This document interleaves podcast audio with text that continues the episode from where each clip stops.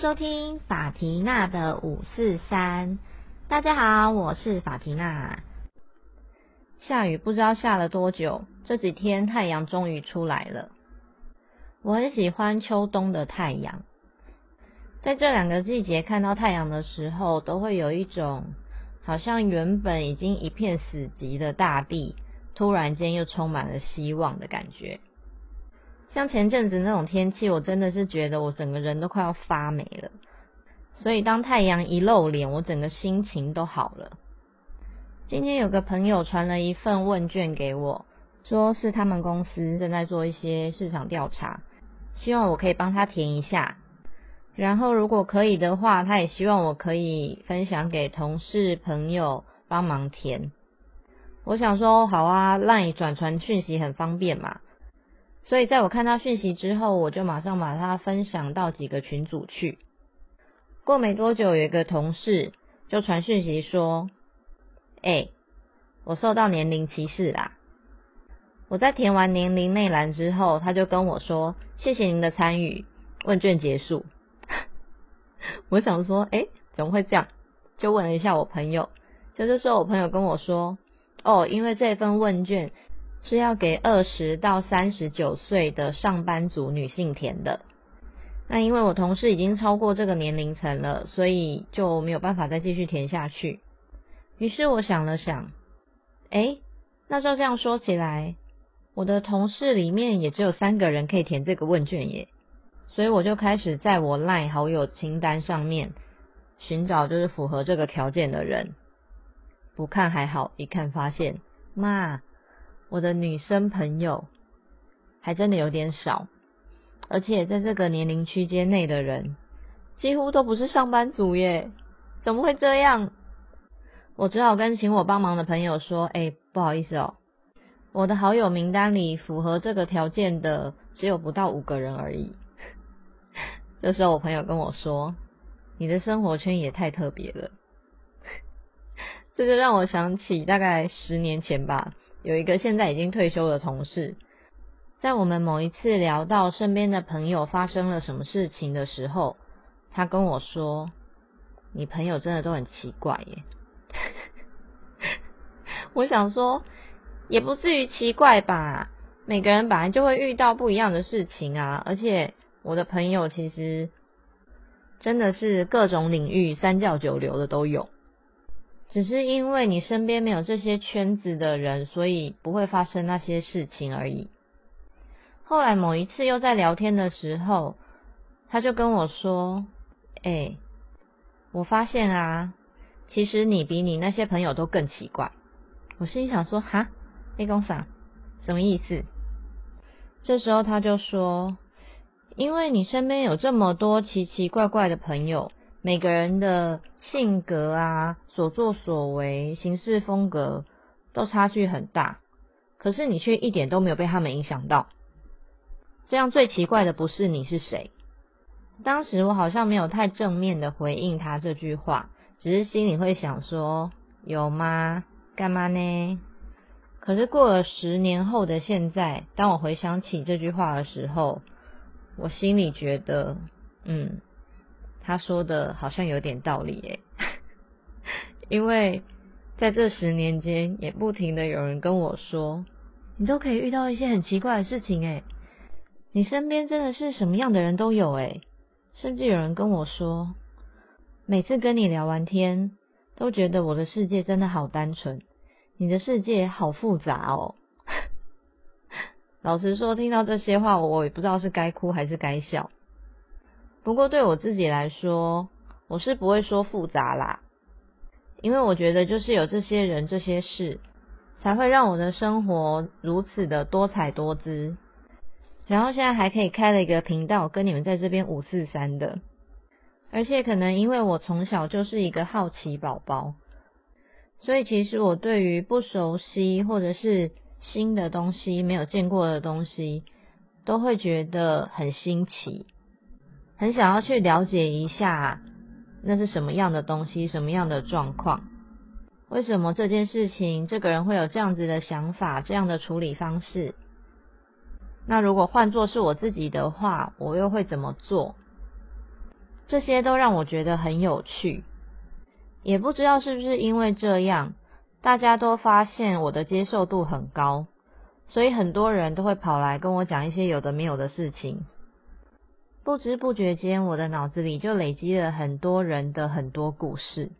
有人曾经问过我说：“你这样子不会觉得负担很大吗？”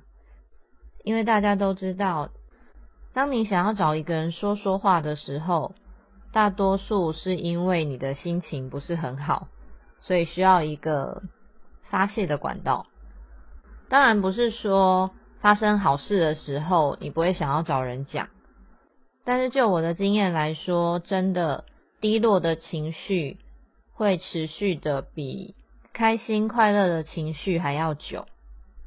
但说真的，我除了在听的当下会让自己就是设身处地、感同身受以外，当这些事储存到我脑中的记忆体之后，我对那些事好像就没有太多的情绪。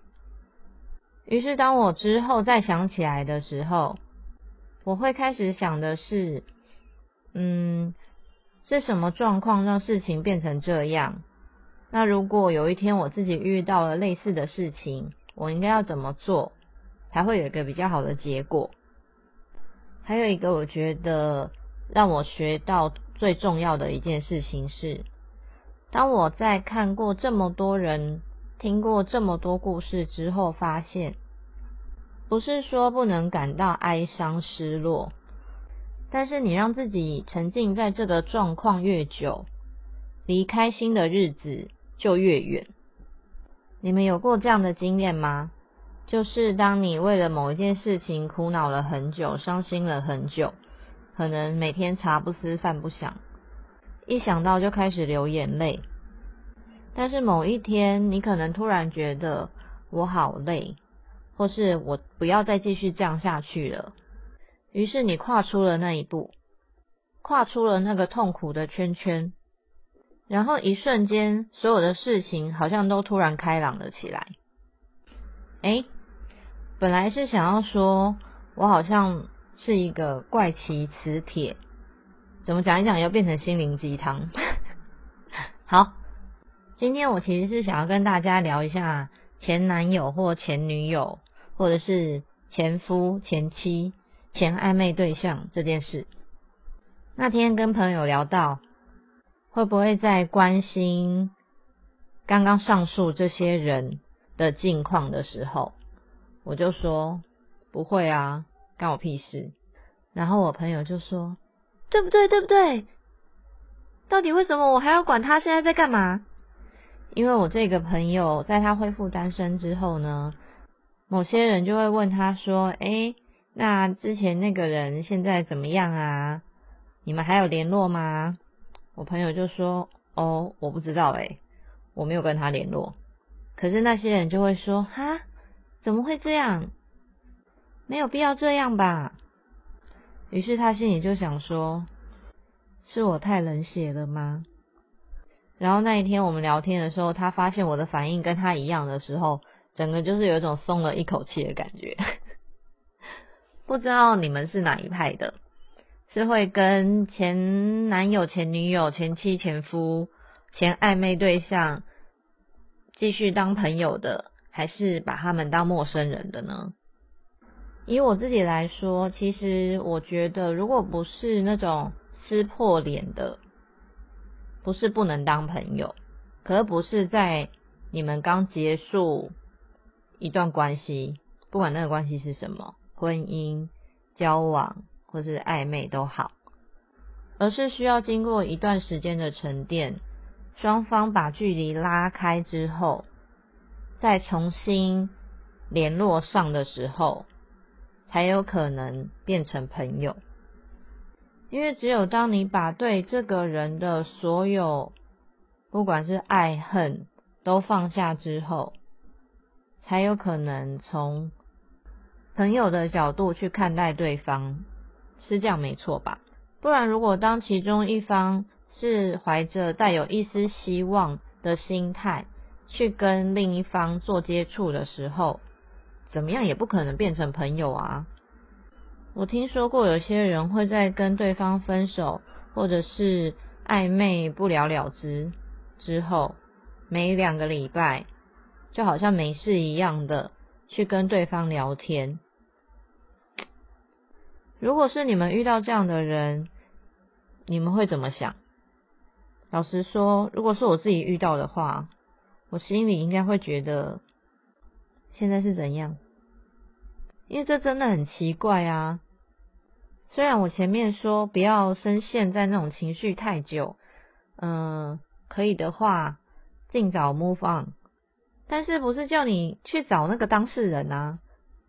因为他明明就是除了你以外最清楚到底发生了什么事的人，然后你在他面前装没事，这不是有点蠢吗？而且就算你是真的想说买卖不成情义在。不是啊，只是想说不能在一起当个朋友也不错。但对方没有一样的想法的时候，坏一点的可能还会到处去说你硬扒着他不放。我是觉得不需要让自己陷入这番窘境啦。那当然，如果你们觉得我就是想要这样，那也无所谓啦。反正自己的人生自己知道怎么样会开心就好了。讲到自己的人生，就让我想到上次跟朋友聊天的时候，还有聊到，可能是因为我们从小到大都被教育说，如果你做了一个决定，你就要努力的去实践它，不能轻易放弃。所以我们很多时候都会很执着在某一件事情上。可是老实说，如果不影响到其他人的话，为什么我不能反悔？就像今天，假设我决定我要骑脚踏车环岛好了，可是骑到台中的时候，我可能就觉得，哦，这天气实在太热，或是这风实在是太大，甚至是我就是觉得好累哦，我不想要再继续骑了。那为什么这时候我不能改搭火车？或是像之前，因为我的柔软度很差，这大家如果有听过前面几集的话，应该会知道。所以就有人找我一起去上瑜伽课，说瑜伽练一练就是对柔软度会有帮助。我就想说，哦，好啊，那不然去试试看好了。于是我就去上了一堂瑜伽课。但是我发现我在上瑜伽课的时候，明明应该要很专注在呼吸，然后你的心情、你的一些情绪也会因为你专注在呼吸上而得到沉淀，然后整个人会变得。很平静，可是我去上课的时候，我整个人就是越来越焦躁啊，因为整堂课的节奏太慢，而我就是一个有点静不太下来的人，就连我去做脸的时候，美容师都会跟我说：“可以请你不要跟虫一样动个不停吗？” 你们现在心里是想说，这是哪个美容师怎么会这样跟客人讲话？好，那个美容师是我干妈啦。所以他也没在怕的。但你没有理解到我想要表达的吗？这样很明显就是瑜伽不适合我。可是有人就会说，你就是要坚持下去啊，不然你柔软度这么差，你就多上几堂课就会适应了。但其实我自己心里很清楚，我真的是一秒都没有办法再多待下去。所以后来我选择了去重训。你们知道，其实不是只有瑜伽可以增加柔软度，即使你去重训，也是可以增加你的柔软度吗？像我一开始体前弯就是只能碰到大概小腿肚吧，但是我现在已经可以快要碰到脚趾。说这个是想要跟大家说，其实同一件事情可以用很多不同的方法去达成。人生的目标、人生的成就感也是一样。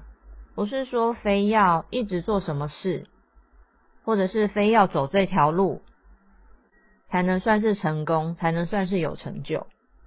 但我不是要替半途而废找理由哦，我只是想说，如果有一件事情、一个人，甚至是一个你本来以为是你喜欢的东西，却让你感到非常的痛苦。要跟这个人相处，或是在这个地方多一秒，你都没有办法接受，那就放弃吧。